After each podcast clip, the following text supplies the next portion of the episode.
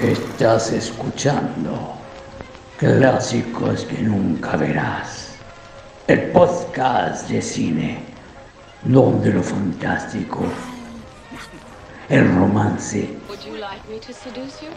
y hasta la comedia serán parte de las tantas emociones que no has experimentado jamás en pantalla grande junto a Odeón Traicionero y Oscar Waldo como anfitriones y probablemente los únicos auditores.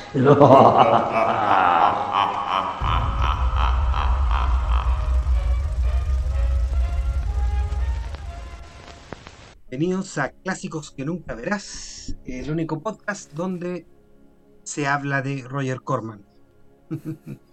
soy Oscar Waldo desde Chile. Yo soy Odeón desde Alemania.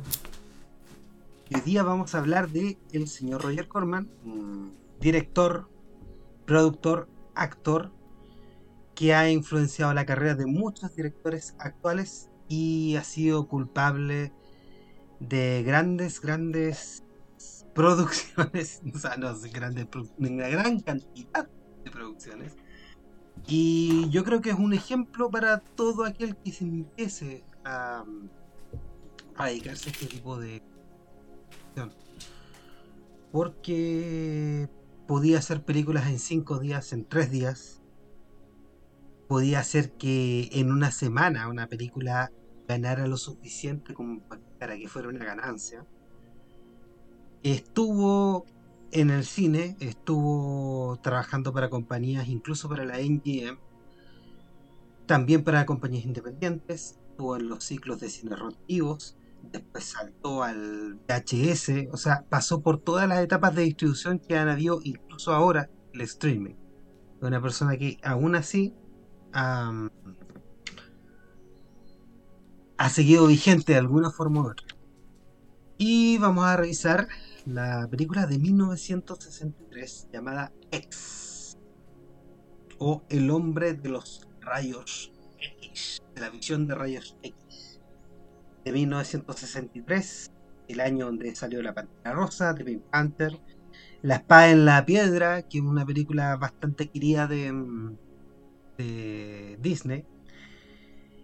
Una que, que es larguísima, que le fue muy bien, How the West Was Won, donde también está el John Ford en una sección, una película larguísima, que también le fue muy bien. Y está Mad, Mad, Mad, Mad World, la comedia épica, llena de cameos, de donde está el Spencer Tracy también, una película muy, muy conocida. No sé si, no, no envejece muy bien, pero igual todo el mundo finalmente lo termina viendo la Duche, eh, la película de Billy Wilder con. ¿Cómo se llama esta actriz? No me acuerdo de la actriz. No sé, no la he visto. de las películas que he mencionado, no he visto ninguna, creo. ya, es de la misma de The Apartment. Ah, la de la polola. O sea, la ex esposa. Sí. Y. Mm, más el gran escape, The Great Escape. La película Charada que le fue también muy bien.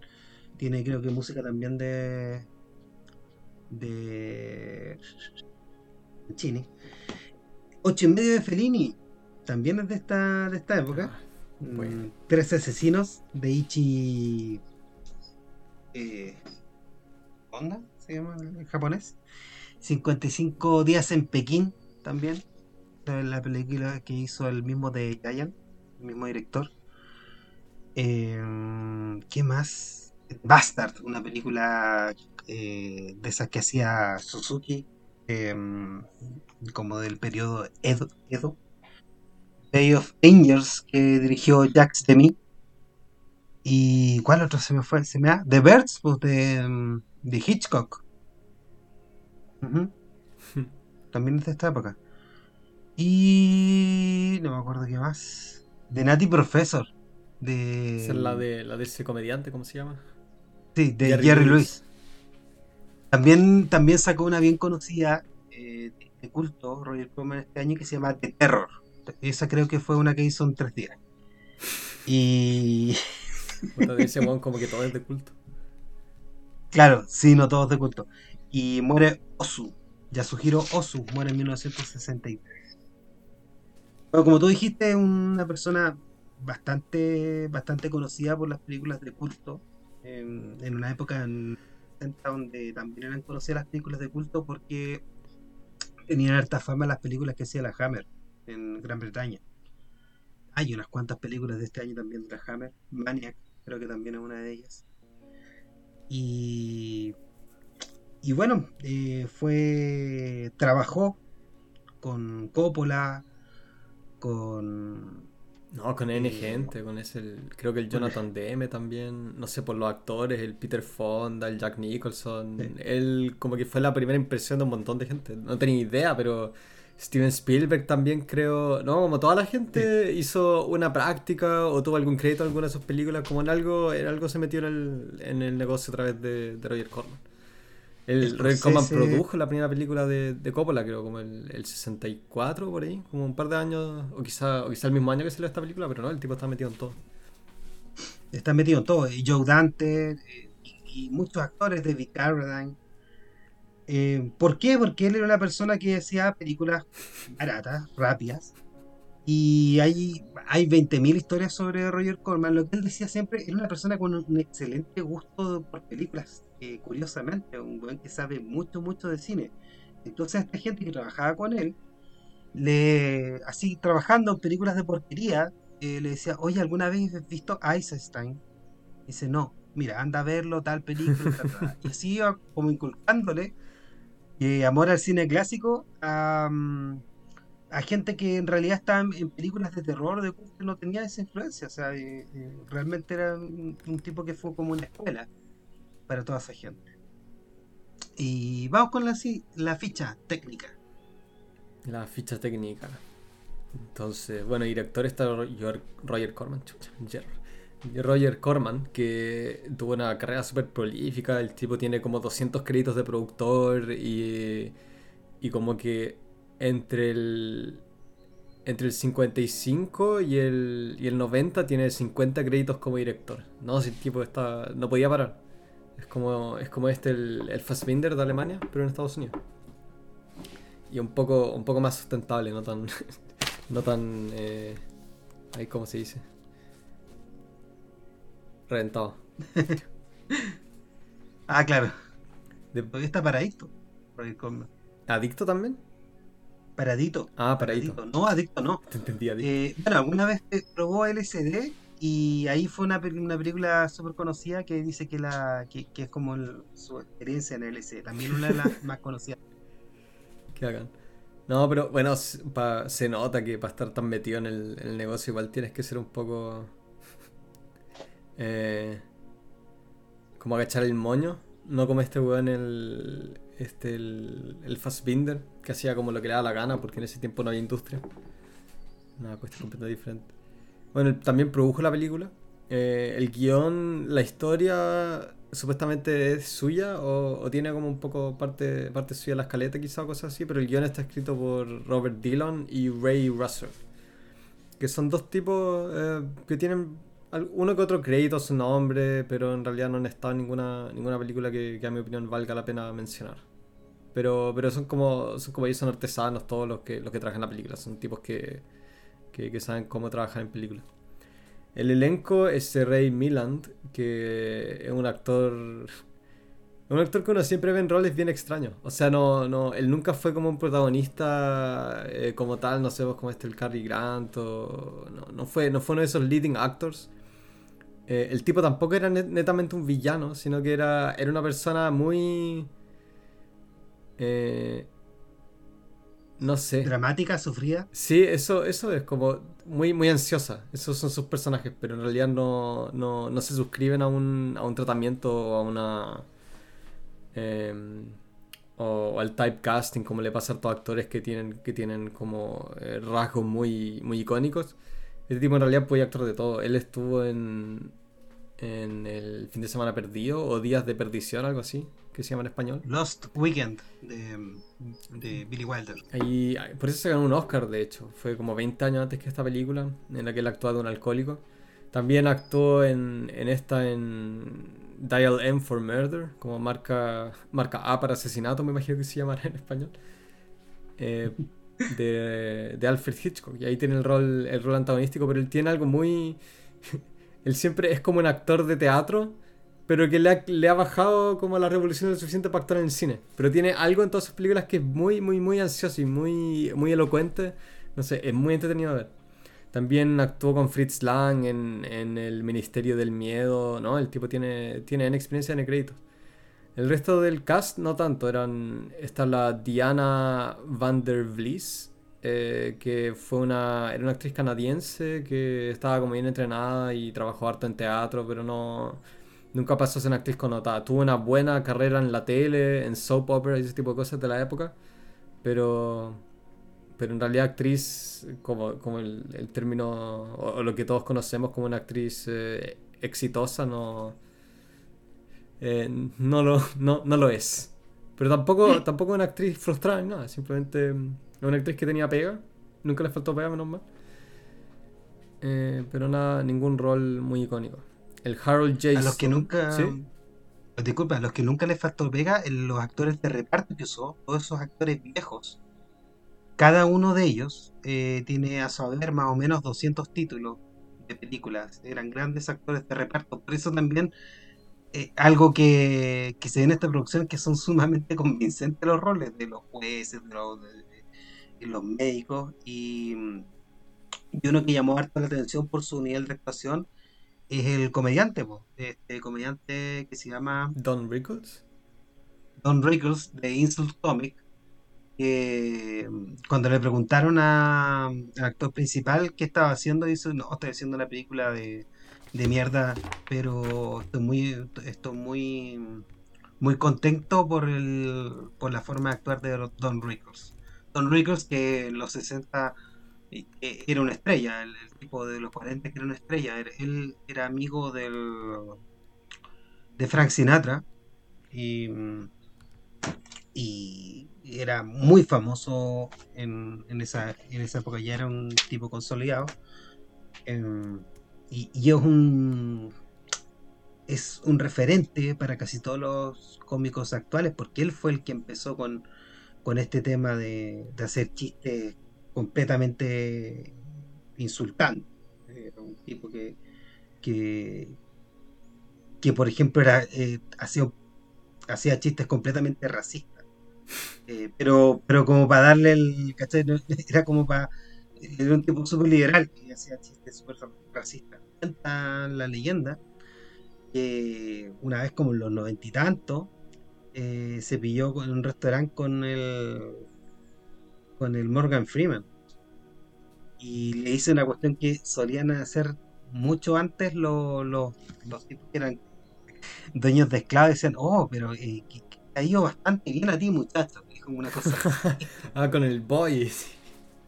Sí, sí, el típico. creo, que si los racistas, o sea, los dueños de, esclavos antes le, decían como boy, así como chico, muchacho. Boy, sí, sí. De hecho, creo que los negros todavía, puta, todavía un tema eh, con, eh, con, ese con ese acento, todavía un tema eh, sensible. Sí, sí. El boy. No, pero era un tipo que podía que podía insultar a todo el mundo y era querido por todos porque era muy buena gente. Entonces como que la gente esperaba, por favor, recibir un insulto de Don Reynolds. ¿Y qué le dijo, ¿qué le dijo el Morgan Freeman en esa oportunidad? Nada, pues Morgan Freeman lo conocía y sabía cómo era, entonces era, para él un honor que te insulte Don Rickles.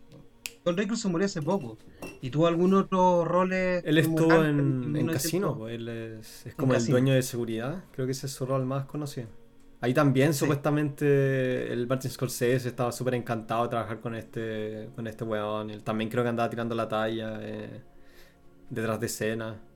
Creo que fue, fue como un raje en el que todos los pasaron bien cuando estaban con ese con ese pues, caballero. Y, era, y su talla era en tratar mal nomás. Pues, su talla era como tratar mal, pero era, era como, era tan horrible su forma de tratar mal que era como. Ah. El, también estuvo en la, la única la película Dirty Work. Dirty Work. la película que dirijo, dirigió el, el Bob Saget, donde actúa el, el Norm McDonald. ya. sigamos. sigamos. Bueno, y la música también otro tipo bastante capo, pero que no tiene ningún como no tiene ningún crédito legendario o icónico a su nombre, Lex Baxter. Eh, que también, o sea, Les Baxter, que él, eh, él también era músico de jazz y, trabajó con otros con otros eh, músicos de la época haciendo arreglos o tocando. buen músico. Y la fotografía, ahí hay un grande, ahí, ahí está un tipo que, tiene unos créditos muy malos. Y tiene un par de créditos legendarios. El tipo es Floyd Crosby. Eh, que él, fue camarógrafo, director de fotografía en Tabú de, de FB Murnau. la media película. Eh, grabada, en, grabada en como los años 30. En, en, medio de una isla en Polinesia, así como la, el medio rodaje para una época en la que, en la que esas, esas cosas eran como de, vida o muerte, poco menos. Y la película tiene unos planos de, de geniales. Y después trabajó de nuevo en High Noon de... ¿Cómo se llama este director? El Fred Cineman. Que también, también en, eso creo que también en blanco y negro. Eh, es, una, es un western eh, revisionista, como bien cínico. Muy buenos planos también. No, el, el medio tipo. Eh, esta película lamentablemente tiene imagen como bastante fome, pero se entiende. Eh, está grabada como tele. Le fue súper bien. Ganaron un montón de plata. Bueno, sí, pues sí, le, salió. más plata que la Le salió barato también. leí por ahí que eran 300 mil dólares por grabar tres semanas. Y eso. Y eso era todo. bueno, hoy día debe ser como un millón de dólares, pero. Pero era una producción. O sea, con Seth y, con estos actores que también. O sea, el, el Rey Milan me imagino que había salido un poco caro, ese tipo igual tiene un Oscar. Sí. Eh, sí. Así que en realidad, para, la película que salió, no. no está súper barata. Sí. Y algunos, algunos como yo, antes han repetido la fórmula harto de, de Roger Corman. Por, eh, Dante también utilizaba en sus películas mucho staff que son actores de reparto súper connotados. Eh, y bueno, uno de ellos es el famoso Dick Miller. Hay un documental de Dick Miller que lo pueden haber visto eh, siempre como que tenía, era súper conocido. El que sale en Gremlins, eh, el que sale en Toy Soldiers. Dick Miller ha, estado como también como en 300 o 400 películas. Y, y es un actor también de culto. Bueno, y empecemos. Eh, lo primero que vimos. ¿Cómo está mi visión, doctor? Muy bien, doctor. me cagué la risa con ese diálogo. No, me gusta cómo empieza porque lo, que vemos primero es un ojo.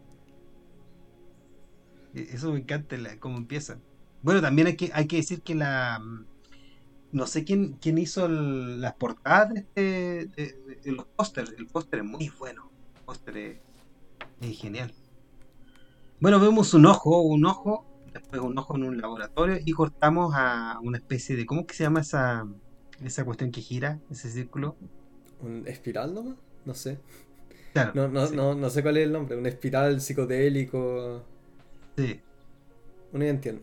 Es, bastante buena la presentación. Y ahí llegamos a alguien que está en el oculista y vemos el, este, este actor, siempre con esa cara de. Como que tiene cáncer. Como que está desahuciado. El tipo siempre derrotado. Eso es lo entretenido. El tipo está. El tipo en todas sus películas está siempre derrotado y.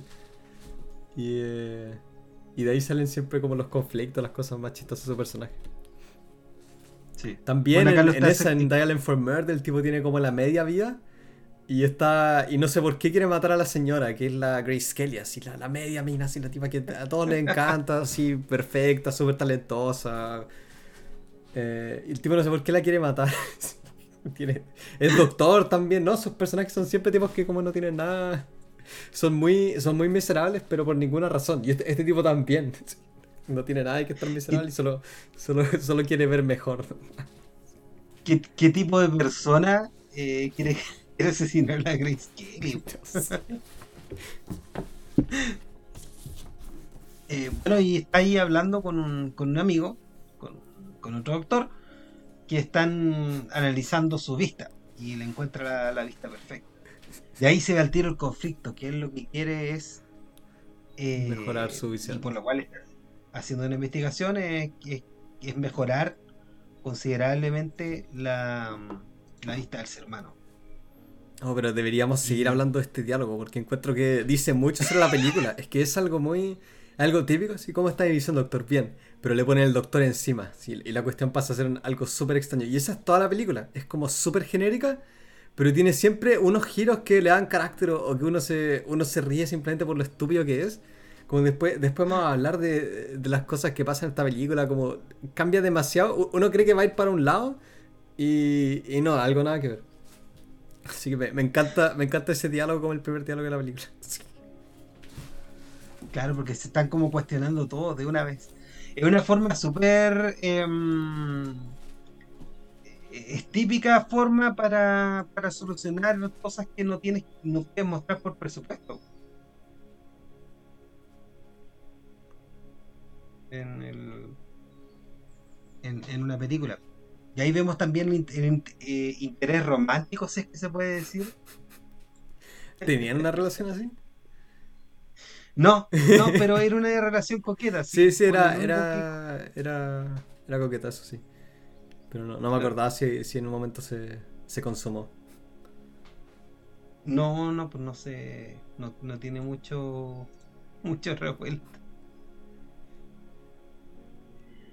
Claro, y ahí la, la mujer dice que. Pocha, que está. Que ha visto el informe del, del doctor, que y él revela que está viendo una forma de que el ojo humano vea incluso más allá y que los rayos X sean cosas del pasado. Desarrolló unas gotitas especiales. Ah, y por eso estaba haciendo el chequeo, porque quería, quería chequear de que estaba todo en orden antes de, antes de él experimentar en su propio cuerpo. Bueno, el look de la película también es súper barato, ¿no? Es como, se nota que es como con un crew de, de, de tele, yo creo porque son, eh, son planos, son los típicos planos de, de la tele, la luz sin sombras para nada, sino que todo bien iluminado, es como un teatro. Eh, pero nada, cumple su rol por lo menos. Me risa. Bueno, una cosa que hacía. También como en la, en la clínica, no son las paredes como siempre de colores. Como roja. Eran como grises como grises, como si nos hiciese una clínica, cualquier cosa así. Sí, como que la, la, luz, la luz siempre de repente le cambia el color a, la, a los fondos, de repente se ven azules o cosas así. Eso igual es como un poco choro. Y, y bueno, lo que hacen es que le echan la gota a un mono y hacen un experimento donde el mono tiene que ver unos colores y resulta que el mono, según el experimento, ve a través de los colores. Y eso sería que el experimento está funcionando uno puede ver a través de las cosas.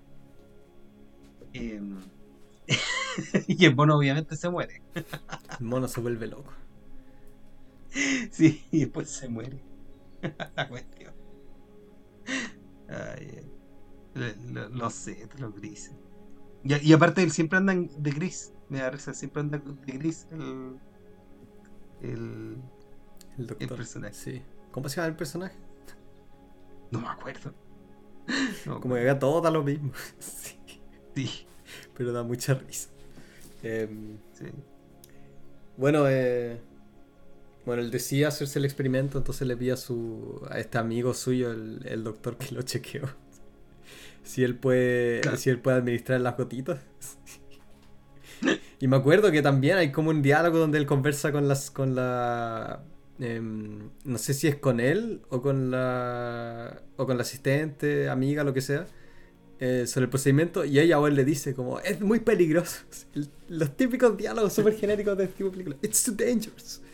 El tipo no le da lo mismo. Él tiene que, él por alguna razón tiene que hacer este experimento.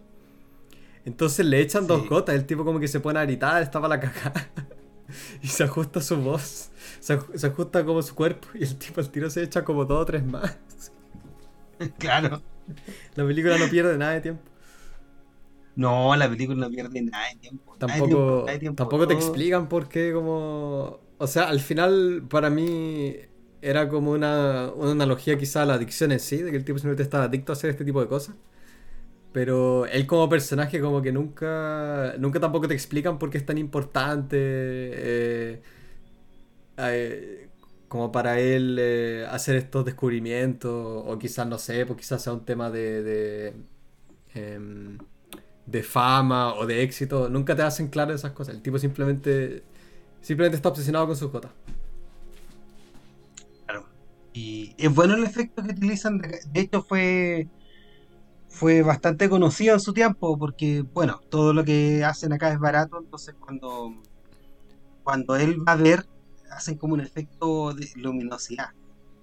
Y eso, bueno, se vende se vende bien la película aparte porque el este actor es muy bueno. Sí, no, el actor es, bueno, es, es una temática clave en este podcast que los actores salvan las películas.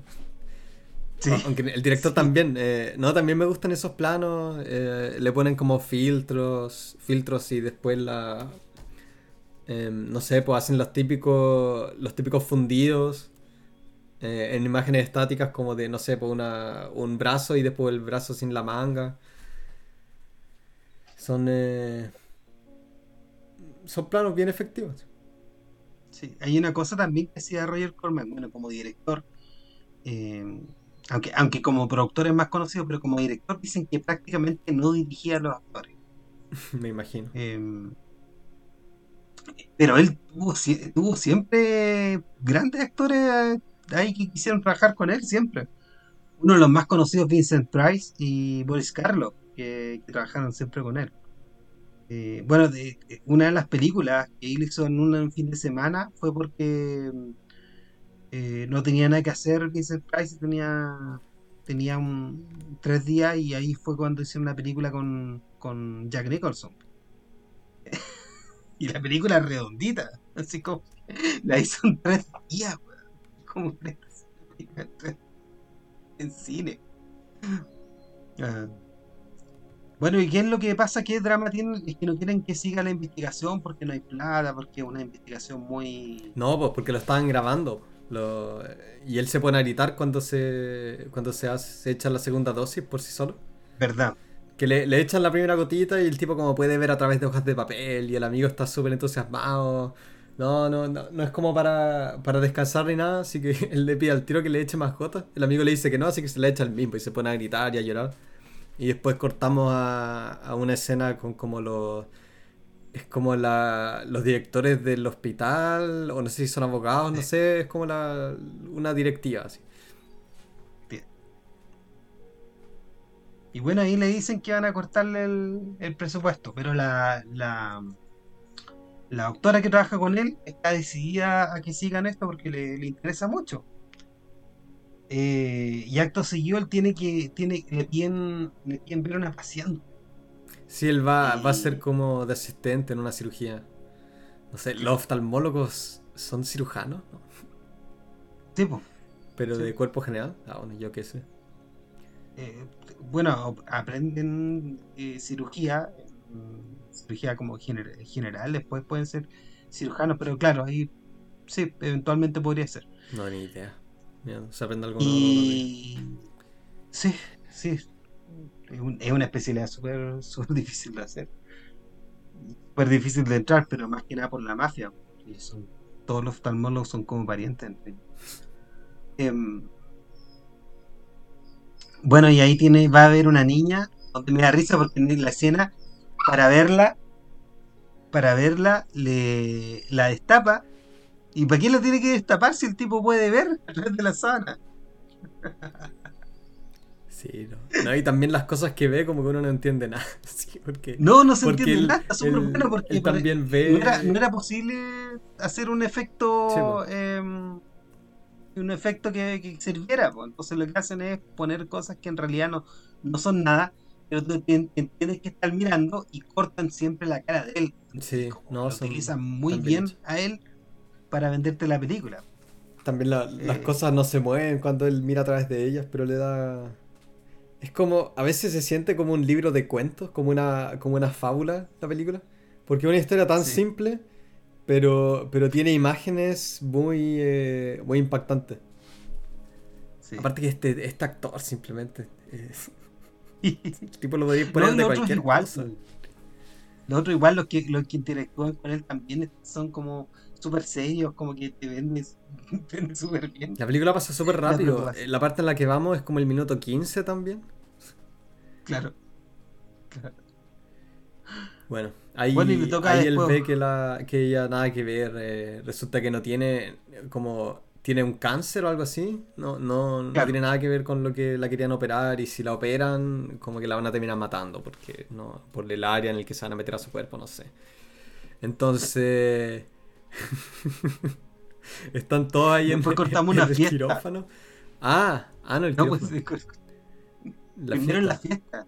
Ya. Donde va una fiesta es súper buena esa parte. Sí, de veras, de veras. Están bailando twist. Y él es súper parco, así como que no, no se pesca a nadie.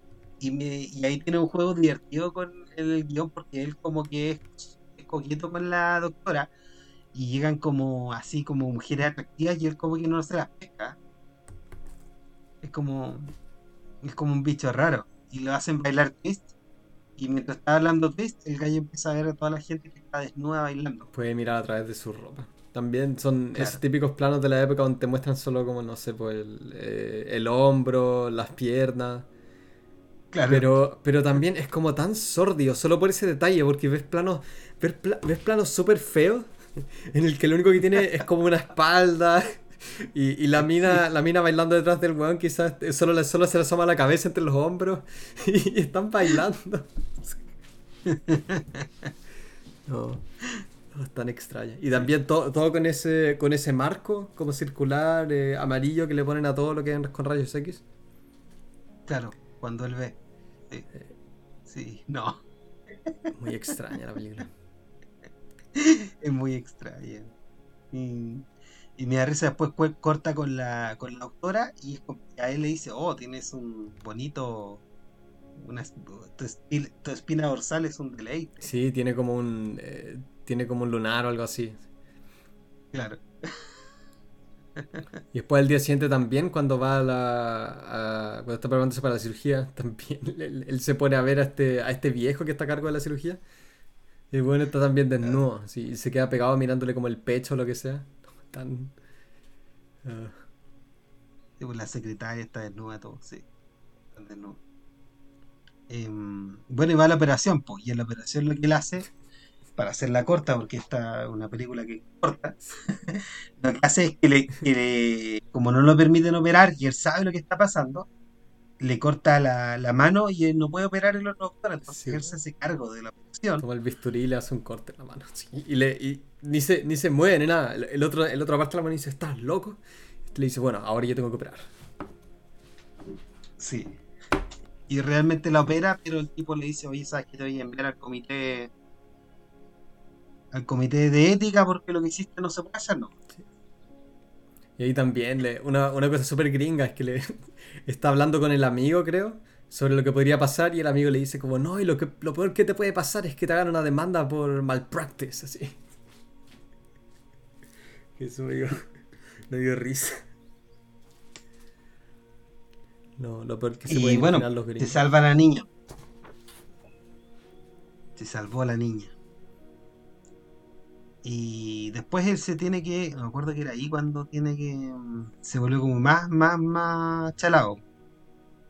Y dice, oh, eh, me di cuenta que el efecto es acumulativo, entonces tengo que seguir usándolo. Y como que están preocupados de su, del tema mental del doctor, el, amigo, el doctor, que es amigo de él. Sí. O sea, creen que, el, que funciona el experimento, pero están preocupados de que se haya vuelto medio loco. Y, y pucha, ¿qué pasa? y ya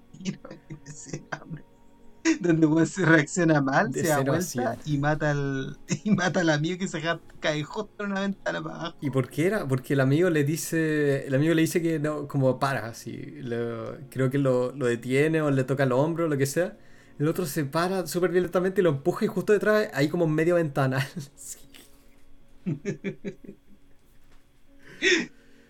La película. Ahora pasamos de 0 a 100 con una película de asesinato, pero no pasa lo que uno, lo que uno cree que va a pasar porque, porque el tipo ahora es como un fugitivo. Todos saben también que él tiene esos ojos especiales. Así que uno esperaría que él, como no sé, se mandase a, se a cambiar y que no, eh, no llamase la atención con sus ojos. Eh, en vez de eso, no, pues él empieza a trabajar como en un circo, como un adivino. Hay, una parte que me gusta que es cuando el gallo se escapa y le, le, firman los pies. Es como, es como buena esa parte, cuando él se va corriendo y tiene como esa parte como intensa, se escape. Claro, después cortamos y él está haciendo, trabajando como adivino. Claro, él se escapó de este porque es culpable de un asesinato. Eh, o, de un cuasi asesinato, no sé. Y, un asesinato, si lo botó por la ventana. Sí, pero fue casualidad. Y ahí vemos a Don Rickles, que sería el anunciador en esta feria, eh, que es claramente un set. Todo es claramente un set. ¿Tú sabes lo que hacía Roger Corman de repente para ahorrar plata? Se metían a filmar en, set de otras películas. Claro. es buen creativo para ahorrar plata. El viejo cagado. Ah, y ahí sale el Don Rickles. Y ahí el que hay una parte donde van al. donde hace como un show, muestran el show donde él indica que es como un vidente se pone un. se pone, una, banda. Se pone una banda con en los ojos, que tiene justo un ojo en el medio. Y, está sentado como frente al público de, de, eh, de, tipos que han comprado los tickets y toda esa weá. Y, empieza a decirles como cosas sobre ellos mismos, basándose en que tiene tan buena visión que no sé, pues le puede, le puede ver el carnet a través de la ropa. Ese tipo de cosas les dice detalles personales. Entonces la gente lo, la gente lo mira como un, eh, como un adivino. Lo que también es como la peor cosa que podría hacer como asesino. Pero, pero es tan absurdo y de tanta risa que como que te da lo mismo. Y, por supuesto que hay unos hecklers, unos, tipos pesados. Y, uno de los tipos pesados, el que se va, ese es el famoso Dick Miller. Ese es el que te digo yo que, que ha estado como un, que es súper conocido. Y bueno, eh, ahí se muestra que el tipo está usando eso y, el, y el anunciante sospecha de que hay algo raro, que hay algo raro, que no, que no hay un truco. Ahí como todos hacen truco, dice, pero ¿cómo no hay truco? Me tiene que decir cuál es el truco. El tipo no, no ni miente, sino que evade. No, pues es muy arrogante para mentir. Em, demasiado arrogante. Es muy arrogante para mentir. Entonces, entonces simplemente les, dice, no, no, si es verdad, si créanlo, ¿por qué, no creen que es verdad? Bueno, ese también es como todo su personaje, un tipo arrogante nomás. Es como el... Claro. Es, es Ícaro versión eh, científico. Sí, porque al final quiere ser, quiere ver más allá, o sea, quiere verlo todo, es como una cuestión súper megalómana. Sí, pues... Eh, es bacán cómo se desarrolla más adelante. es tan extraña la película. Bueno, em, llega. Ahí llega la mina, la, asistente, la amiga. Claro, llega el asistente. Em, ah, bueno, antes descubre el tipo, el descubre el Don Reclus, descubre que el tipo tiene un. tiene un. Eh, que, lo, que, que puede ver. Entonces le dice que. puta que que váyanse a una consulta y, y, él no va a cobrar nada, que la gente va a correr la voz. Y ah, sí, pues, sí, pues se me olvidó. Y ahí van a otro set donde, donde hace esto con el Don Rico. Se mete a otro set de otra película. claro. Pero este set está re bueno, ¿eh? ¿eh? ahí no sé si serán. Está, re bueno el set, porque ahí, ahí hay una grabación con menos luz. Sí. Está también bacán el personaje. Ahora él toma una. Él anda con unas gafas eh, súper gruesas. Porque su visión es supuestamente tan sensible que si el tipo no tiene gafas ultra gruesas que no te permitan, como que te quiten, no sé, pues, cinco veces la oscuridad, eh, el tipo se vuelve ciego. Eso también, no sé, ese, ese tipo de imágenes, porque uno también lo ve, como su, como, em, como su cara se, se, se contorsiona a veces, de que la cuestión es súper incómoda. No, el, actor en verdad que la, la, hace de oro con esta con esta performance, o como le digan. Y el... Ahí se pone cosas más, más gruesas. Eso es lo divertido que al principio tiene un lente, después se ponen las cuestiones más gruesas y como que esta cuestión no, no puede. Em, como que él no puede cerrar los ojos tampoco. No, pues él ve a través de sus párpados. Sí, pues ve a través de sus Entonces párpados. lo mismo. No, el tipo está súper está super cagado, pero, pero está adicto a, la, a las gotitas. Sí, adicto a las gotitas. Y también va grabándose, va grabando su, su experiencia. Ahora eh, también es cuando hay un accidente, ¿no? Y se muere, se cae como una vieja de un... Eh, o sea, una mujer de un... de alguna montaña rusa o lo que sea. No, eso fue antes, antes, antes de que se fueran a este, a este sitio nuevo. Cuando, cuando ve a la mujer y ve que tiene una fractura, ahí el Don Rico se da cuenta que, en realidad el tipo puede ver y que pueden aprovecharlo para, para ganar dinero. Ah, sí, y a ese local es donde va la, la doctora y él, lo, lo bueno acá también que tiene, que él no la reconoce. No, pues, porque ya no puede. Como que él ya no ve caras. Ya ve como pura carne. Sí.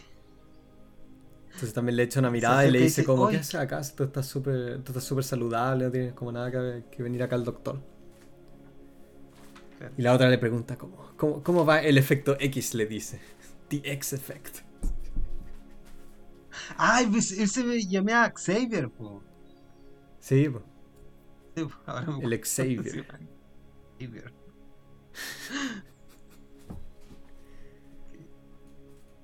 y bueno, le dice que continúen con eso, pero para con la investigación, pero para eso necesitan dinero. No te preocupes, yo yo ya sé dónde podemos ir. Y van a no, pues no, pues se te olvidó de que ahora ahí está la parte en la que él, en la que él se quiere ir y el otro lo quiere, el otro, el Don Rickles, te quiere como extorsionar. De que si, él, de que si él se va. De que si él se va, eh, lo, va a llamar a los pacos, lo que sea. Y ahí el tipo, su primer instinto es empacar una maleta y se va. y deja al Don Rickles ahí. Eso también me dio tanta risa. Porque no, no, no, lo confrontó, no hizo nada. Como se, se, fue a la cama, armó una maleta y salió. Claro, así como llegó yo, pero una niña, llegó y se fue nomás. No, no, no, no hay ninguna explicación más que eso y a mí me gusta cuando se va, que van yendo en, un auto y hay unos efectos ahí que hacen como unos edificios desnudos. Dicen que dicen que lo que hicieron para eso fue grabar edificios en construcción.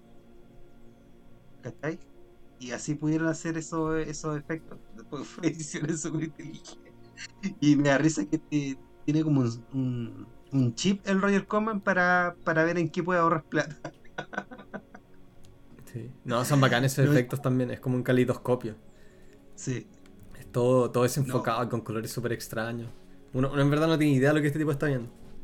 No, pues no tiene idea. Y, eso creo que es parte de, lo bueno de la película, que no sabes lo que él está viendo. Y él te va diciendo, veo esta es una ciudad de muertos. Veo como como carne irradiada por luz, una cosa así. Eso es lo que él veía. Bueno, entonces recapitulando, este es un, es un doctor, un genio de su, eh, de su disciplina, eh, que está siendo buscado porque asesinó a un colega y se mandó a la fuga. Eh, entonces él trata de, de, pasar desapercibido en como un carnaval, actuando de, de adivino. Y ahora lo que decide hacer con su nueva sidekick es ir a Las Vegas y, y ganar en Blackjack. y eso es lo que hace. dinero. Pero ni siquiera, ni siquiera, no sé, por irse a un casino en medio de la nada en Texas. No, se van a, se van a Las Vegas. Porque también el plan es irse a México. Para eso quieren la plata. Claro, claro, necesitan la plata. Y como este ya, mira, y cuando llega a Las Vegas también vimos el mismo efecto de, de ese barato de, de ver las luces. Como... Sí lo estamos viendo desde el punto de vista de él, lo que hace él es, él puede ver a través de las cosas, así que... Y no disimula, el, tipo no. No, no disimula. No, no pierde a propósito ningún, ninguna partida. El tipo simplemente apuesta y sabe cuándo parar. Y, y súper serio. Se forman las medias, la media multitud alrededor de su, de su mesa. No sé, una cosa súper extraña. Pero es para cagarse la risa también. Porque este, este actor, este actor simplemente te vende la. te vende esa, esa arrogancia. Sí. De, de que no, yo soy un dios entre personas. A la gente no, le empieza a decir a la gente, no, no apuntes, ahora. Sí. Y como que. No, pues en una, en una parte cierran la mesa en la que él estaba, porque el tipo como que se llevó toda la plata de la mesa. Entonces, el que lo estaba atendiendo eh, se va a atender a otra mesa y este lo sigue y se sienta. y le dice, ahora sí viene esta carta, y ahora sí viene esta otra, y ahora sí viene esta otra. Y le dice a todos los que están con él, no, no sé, no apuesten porque van a perder. No, él, es, una, es una estrella. Sí. Y bueno, ¿qué es lo que pasa? Lo que, te digo es que este tipo arrogante cada vez va... Eh, lo que tiene bueno esta película que igual no deja esa parte del el arco del el arco del, del, personaje atrás. El personaje va increciendo en, su, en su arrogancia. A medida que va, va teniendo más visión. Y, y, y, a un nivel de que él es completamente ignora completamente lo que pasa a su alrededor, porque podría haber dicho, y no, ya, el objetivo es tener plata, pero más fuerte es su arrogancia. No, sí, pues sí, es, una, es un adicto. De hecho, una de las historias originales, o sea, él originalmente lo, pensó como un científico, y después pensó, no, esto es muy cliché el Roger Corman, así que lo, cambió a un músico de jazz que era adicto a, heroína o lo que sea, y después lo cambió de vuelta. O encuentro que hubiese sido mucho mejor como un, un músico adicto a la heroína, pero pero en realidad, en una película con este presupuesto hubiese quedado, hubiese quedado quizás muy, muy, muy penca. Tener que mostrar un músico, o sea, un, un, un, actor que obviamente no sabe tocar la música que está tratando de tocar y también con los sets. ¿no? En realidad le salió mejor esta, esta historia más, eh, más extravagante, menos realista. Bueno, lo que hacen es que le agarran los, lentes que tienen y ahí sale los ojos como realmente los tienen. Sí, no, esa, imagen es tan asquerosa. Son ojos, ¿cómo son? Son negros por el centro. Con verde.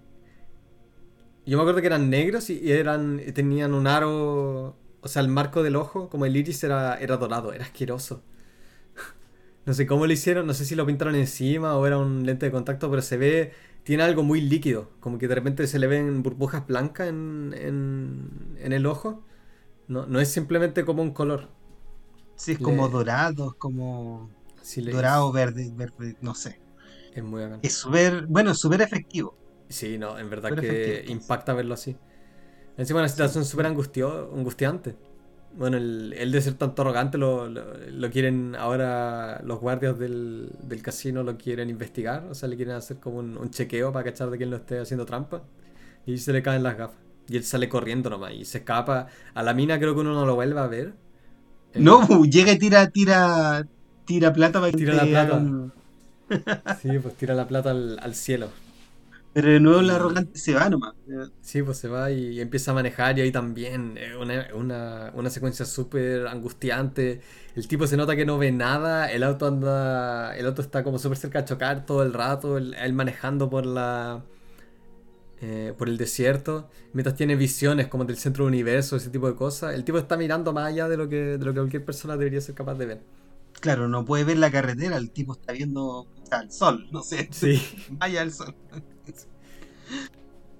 Y bueno, ahí se queda.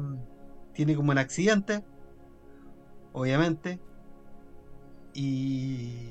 El accidente también es como. Es puro montaje. Sí, es puro montaje.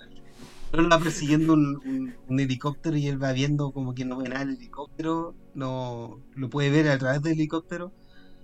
Y, y bueno, tiene ese accidente, ese accidente completamente barato. Em, y llega una. O sea, cae, sale ileso, eh, menos mal. Y, llega como a una carpita, una iglesia eh, que han formado una carpa en la que un tipo está como bautizando, creo. Y está lejos la mejor escena de toda la película. Es increíble esa escena. Está el, está el pastor eh, bautizando, o no bautizando, está como dando una. haciendo una. Em, un sermón. Un sermón Oye, se me olvidó esa palabra. Está haciendo un sermón. Y, y el otro llega. Y lo, lo de los ojos lo muestran al tiro o lo muestran más adelante, ya ni me acuerdo. Eh, no, él se está tocando los ojos. Ah, él los tiene cerrados. Los tiene, cerrados. Sí. Y cuando lo abren, la cámara no está directamente a él. Entonces, sí. no el tipo está hablando cómo, cómo salvaremos las almas. Y que acérquenme su alma. Sí, que alma. Entonces él, él, dice de que él ha visto cosas que no. que en realidad como desafían la razón y todas las ideas del mundo. Dice de que él ahora puede ver el centro del universo y de que hay como un ojo que lo está viendo todo y se está riendo. No, el tipo está en verdad como en, las puertas del infierno. Y el, y el otro, el, el, pastor, dice algo muy bacán que le dice. Le, le cita, creo que Mateo o, Marco, uno de los evangelios. le, le cita y la cita era como si, si te ofende tu ojo, arráncalo. Y el tipo abre los ojos. El tipo abre los ojos y los tiene negros. Pero la cuestión es simplemente. Es simplemente una masa negra en los ojos. Y mezclado con la cara que tiene este actor. Es una de las cosas más. Eh, más traumáticas que he visto en mi vida. O sea, chocante, en verdad. Muy chocante. O sea, la hubiese visto de niño, hubiese tenido pesadilla, Y. Y el tipo sonríe, oh, claro, no había pensado en eso. Y baja la cabeza y después la levanta y los ojos tienen simplemente como un hoyo rojo y termina la película. Termina. No, es muy, es muy bueno ese final. Bueno, el final, ¿ah? Eh, es divertido como Roger Corman puede, puede hacer este tipo de películas. No, todas son muy buenas, pero pero como te digo, es efectivo, es rápido. Es, es entretenido. Gana dinero, entretenido la hace todo. Eh, tú sabes que cuando, cuando él supo que iban a hacer Jurassic Park, él se compró los derechos sin leer de una novela que se llama Carnosauro. Y produjo la película Carnosaur, donde actúa la mamá de la de la actriz esta, la se llama ¿Qué actriz? ¿Ah? ¿Qué actriz? ¿La mamá de quién? La mamá de la actriz, ¿cómo que se llama? La actriz de, que actúa con, con David Lynch también. La de. Laura Dern. Laura Dern. La, la, hija de, La mamá mm. la pone a estar en canos. Cuando viene. Cuando viene. Viene la producción de Jurassic Park a, a, desearlo porque, porque está haciendo un rip-off dijo, no, pues esto es, esto es de una, esto es de una, de un libro y yo me compré los derechos. Y hizo como una, una versión más ordinaria de, de Jurassic Park y la estrenó antes de Jurassic Park. y ganó dinero, ganó dinero con la cuestión. tenía que hacerla antes, pues si la sacaba después nadie la iba a ver. en realidad la hizo. La hizo con, con sacarla antes que Jurassic Park. Y esa cuestión No, pues si él, si él conocía a Steven Spielberg, pues él sabía, no, esta película tiene unos efectos de la puta madre y ya nadie, nadie va a ver nada barato con, con dinosaurios después de que salga esta película. Claro. Y una, y una buena, súper conocida, una de las peores películas de la historia es Los Cuatro Fantásticos, la versión de Roger Corman, que se puede ver en YouTube. Y no, para mantener los derechos tenían que hacer una película. ¿Está ahí el estudio. Eh, y no encontró nada mejor que decirle a Roger Corman, sabes que esta, esta película por, por, por, nada de plata tienes que hacer, y no le dijo ni los actores, ¿cachai? Y llegó y hizo una película. Creo que la creo que la tipa, la, la mujer invisible, como ni siquiera es una persona. como solo, solo planos de una. Solo planos de weas que deberían ser como, no sé, por la mina invisible, pero no, no hay nada y simplemente ves como ves, una pieza donde supuestamente está caminando la, la loca. No, qué locura. bueno, eso también pasa hoy día, pues, no sé, por el, todo el tema de Marvel. Eh, Sony también sacaba películas de Spider-Man a principios de los años 2000, como cada par de años, para no tener que cederle los derechos de nuevo a, Marvel. Claro. Lo mismo con las películas de los Cuatro Fantásticos también, no se las quieren ceder a, a estos de Disney y Marvel. Se sacan cada par de años una nueva película, que son siempre como el hoyo. Aunque en realidad no sé qué tan bueno puede ser algo con los Cuatro Fantásticos. El Cuatro Fantástico es como lo más divertido que hizo, que hizo Stan Lee. Como lo más divertido, así como más básico y divertido. y son las peores que películas. como los, como los increíbles. po. Es como es lo hacerlo- increíble, po. por eso digo, es algo potencialmente súper divertido y todas las películas han sido horribles. Sí. Es que las películas son siempre de superhéroes.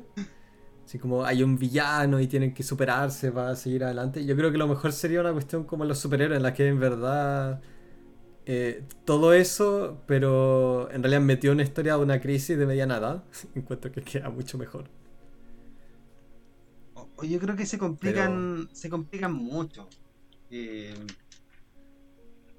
es, el, es el problema, se complican mucho con cosas que son que no tienen para qué tener explicación. Si Los únicos que quieren explicación son los ñoños, pero los niños, tú no necesitas que te expliquen cómo es que si no tiene nada de lógica, nada de lógica, no tiene No. lógica. No. Explícame Superman, ¿para qué? ¿Para qué te voy a explicar Superman? Si esa es la gracia también, que el tipo es un, es un dios, un super hombre. ¿Para qué te explicar, ¿Para qué para te explicar por qué Wolverine tiene garras? O sea, te- las garras son son bacanas, ¿no? Pues son entretenidas las garras. Es como un- es como eh, eh, se puso en algún tiempo muy de moda el tema de los orígenes, ¿ah? ¿Cierto? Es que así, así establece un universo. Entonces, por eso son importantes. O sea, por eso son tan, tan importantes como para esas franquicias la historia Origin. Porque así establece un universo. Establece una, un- una continuidad entre las películas. Pero, pero imagínate si sabemos la historia de cómo fue de niño el hombre de la visión de rayos X. Eso, eso hace falta. eso. No, que hagan una, un ciudadano Kane con la. Pero solamente la infancia. Solamente la infancia con, con, ese- con el trineo. Con el tío Rosebud. Claro, la historia, es que se llame Rosebud, que sea la historia de. Y todo el rato con referencia. Claro, con Sí, guiño. como el tipo. Con, con eh, sí, pues no, el, el tipo también dice de que algún día él va a escribir un, él va a escribir en un diario. Así es como hacen también esas cagadas de, de Origin Story. Son puros guiños, son para los ñoños, pues también. Pero a los ñoños les encanta esa weá porque significa que, que les toman en serio sus cagadas de historia y sus cagadas de. Eh, de, de cómics que hay que leerse. O sea, que según ellos, ¿cachai? Hay que, o sea, hay que conocerse la historia entera antes de poder opinar sobre el personaje. Entonces así los toman un poquito más en serio, o se sienten más tomados en serio. Asumo yo. Quizás esté equivocado. Quizás les guste por razones completamente incomprensibles para el ser humano. Ay, ay. Bueno, y eso fue la historia cortita. Sí. ¿Y qué piensas tú de él como director? Es competente, O ¿no? sea, sí, es competente. Eh, encuentro que, que esos directores que son... eh, ¿Cómo se dice?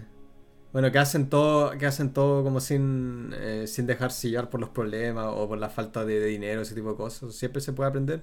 La- las escenas funcionan, ¿cachai? Hay como un montón de cosas que quizá que no que en un rodaje de esas circunstancias quizás no debieron haber funcionado tan bien, ¿cachai? Pero, pero la película está, está cortada, editada de, de una manera eh, impecable. Le faltan giros como para mi gusto, eh, pero es, eh, es entendible, pues. En esa época sacar una, una buena imagen era una weá que te salía demasiada plata, aún teniendo como el mejor talento en el, detrás de la cámara. Porque son tiempos que también tienen que tener el lujo de, de experimentar un poco. Y si estoy trabajando con un presupuesto barato, no puedes, simplemente no puedes. Tienes que irte a la segura con todo. Claro. No, eh, No puedes, no puedes decir, no, sabéis que tratemos de grabar esta vez como con una luz un poco más, un poco más dramática, o me gustaría ta- quizás poner la cámara por acá. No, pues están grabando en tres semanas con un, con un presupuesto diminuto. Simplemente grabes lo que estás seguro que te va a dar una, una película buena, ¿cachai? Y el resto lo hacen en la postproducción con esos efectos, ¿cachai? Que al final es como simplemente una imagen de, de una página o de una o de un torso, lo que sea, y le meten todos esos filtros y todos esos marcos para que se vea un poquito más... igual el, Más hacer. eh, Eso yo creo que es una súper buena lección que nos deja Roger Corman, que hace las cosas, las termina y no se vuelve loco con el presupuesto porque está, es como bastante realista. Y yo creo que a mucha gente le falta eso, que se dedica gasta mucha plata en cortos, en ¿cachai? Em, y piensa que no, no se puede hacer nada si no tiene el tremendo presupuesto. Es muy poca gente la que tiene presupuestos abultados, ¿cachai? Muy poco, con los dedos de las manos son los directores que pueden llegar a ese, a ese nivel de presupuesto. Entonces, una forma de vivir de ello, en vez de vivir haciendo clases, vivir realmente de hacer películas, eh, limitarte a los recursos que tienes y tratar de hacerlo mejor para eso. Y, así aprendieron grandes directores también, o directores que, por ejemplo, el mismo Ron Howard, al que le dijo, eh, pues si haces las cosas bien, nunca más volverá a hacer una película conmigo, le dijo Roger Corman. y puta Ron Howard, que a mí no me gusta como director, pero es un tipo que... Pero es un tipo que, eh, eh, ha hecho un montón de películas. Apaña, sí. No, no, no, no, le puedes tener como nada de malo al, tipo. Él, saca la cresta por sus películas y se nota que es motivado, pero. Pero sus películas son más fome. Sí, a mí, a mí, no me gustan sus películas, pero el tipo trabaja de verdad de director y es un director profesional. no, y es movido. También tiene esa, esa productora suya que hace no sé cuántas películas. No, es un tipo motivado. Sí, es un tipo motivado. Lo mismo, lo mismo, no sé, pues el, que mencionaste, el Joe Dante, que tiene películas y todas las películas son más, son más o menos, pero son más o menos buenas y el tipo las hace, no sé, yo hay, hay hartas películas entretenidas de Joe Dante.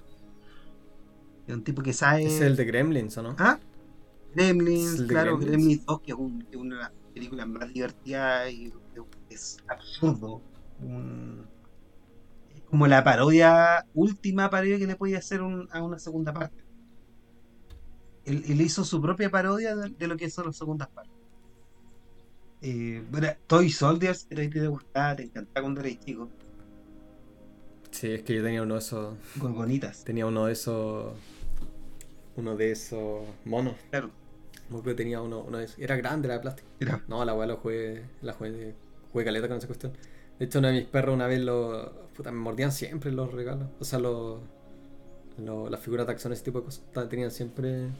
Siempre le faltaban pedazos, ojos o partes del pelo, porque mis perros lo hacían bolsa.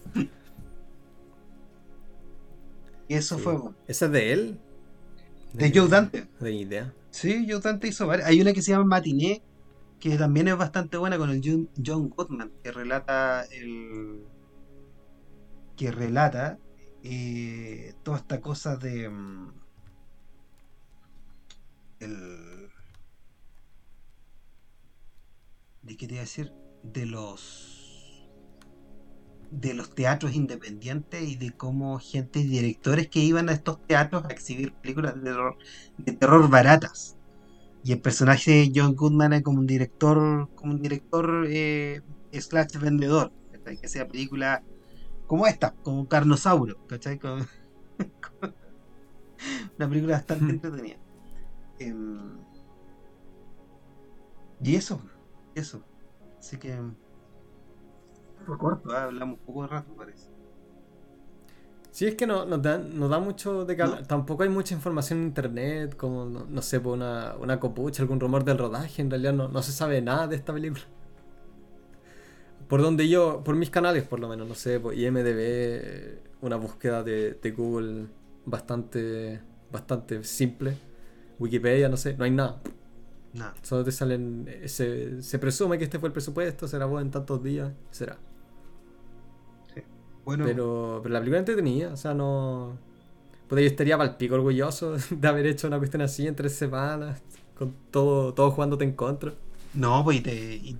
que, se, y que siga siendo vista, ¿cachai? Y la, como decíamos, la escena final y algunos de los efectos todavía son más entretenidos que la cresta. o más impactantes. Este es un tipo de película que podrías tú hacerla con un buen presupuesto y que sería la media película.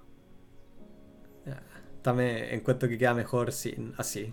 No. No confías. Con más presupuesto. No, es que con más presupuesto no, no creo que se le agregaría mucho, porque la película ya, ya es como tan. Sería puro adorno. Claro, pero ser más bonito, cosas así. La, la, gracia de la película es que es una historia tan básica, como en un set tan básico, pero con un buen actor, que esa, esa como contradicción la hace muy bacán. Pero encuentro que, si fuese el mismo actor, no sé, pues en el set de, de Grey's Anatomy o de House, ¿cachai? como un verdadero hospital. Y, y después con los, los efectos 3D más brígidos para, la, para los planos de, de los rayos X, lo que sea, ¿no quedaría mejor? No, no, así que déjenla, déjenla como está, así, ¿para qué, para qué un remake de todo? No sé. Después un, un, un remake de esta, no sé, pues de la Iliada, un remake de Don Quijote, así, un remake de, de todos esos libros. Que la, Aquí está la versión del, la versión del siglo XXI, así. La Iliada, pero en vez de ser esa parte como en Turquía, es en, no sé, pues en la, la franja de Gaza. Lo, lo bueno de Shakespeare es que es inclusivo porque él, él utiliza el they para, para hablar de género. Así que. ¿En? ¿En serio? They, pues sí, eh, eh, eh, eh, España. En inglés antiguo. De hecho, hoy día se están usando en. Él, él inventó un montón de palabras también. Sí. Hoy día se está. Pero el they se utiliza también en, el, en, en la Biblia. Entonces, ahora se está usando como lenguaje inclusivo el they. Para que veas. Fíjate, O sea, sé que se está usando, pero no. está ahí viene. No. No tenía idea que venía de ahí. El de. Yo me. A mí llámenme ellos, por favor. Ello. Yo creo que me traten como cosa. Así que eso es. Y Véanla. Véanla, vean, vean cosas de Roger Corman. sí, Vean todo, weón. Vean todo. Roger Corman es, es bueno para, para- para que hace. Para, para la persona que tiene una cámara y quiere hacer cosas. Piense más en Roger Corman que en. Por lo menos en, en la primera etapa que en otros directores. Que Nolan. Claro, no, no. No tiene sentido si no tienes eso. Yo quiero ser como Christopher Nolan. Claro. y eso sería todo. Nos vemos con otra película a elegir. Gracias por sus audiencias. Denos ustedes. Eh, ¿Mm? díganos ustedes qué película hacer. Sí, ahora que, que, no, alguien, que alguien comente. que tenemos muchos más auditores, nos pueden, eh, nos pueden escribir de repente. Eso. Pero estamos limitados porque en Alemania no, no se puede ver mucho. No, no quiero, no quiero irme en cana, Sí. así que así que tenemos que contar con las cosas que puedan eh, Tengamos. que sean conseguibles en canales eh, canales legales. Sí. Si no te, te das de monta. Sí. Eso. Adiós.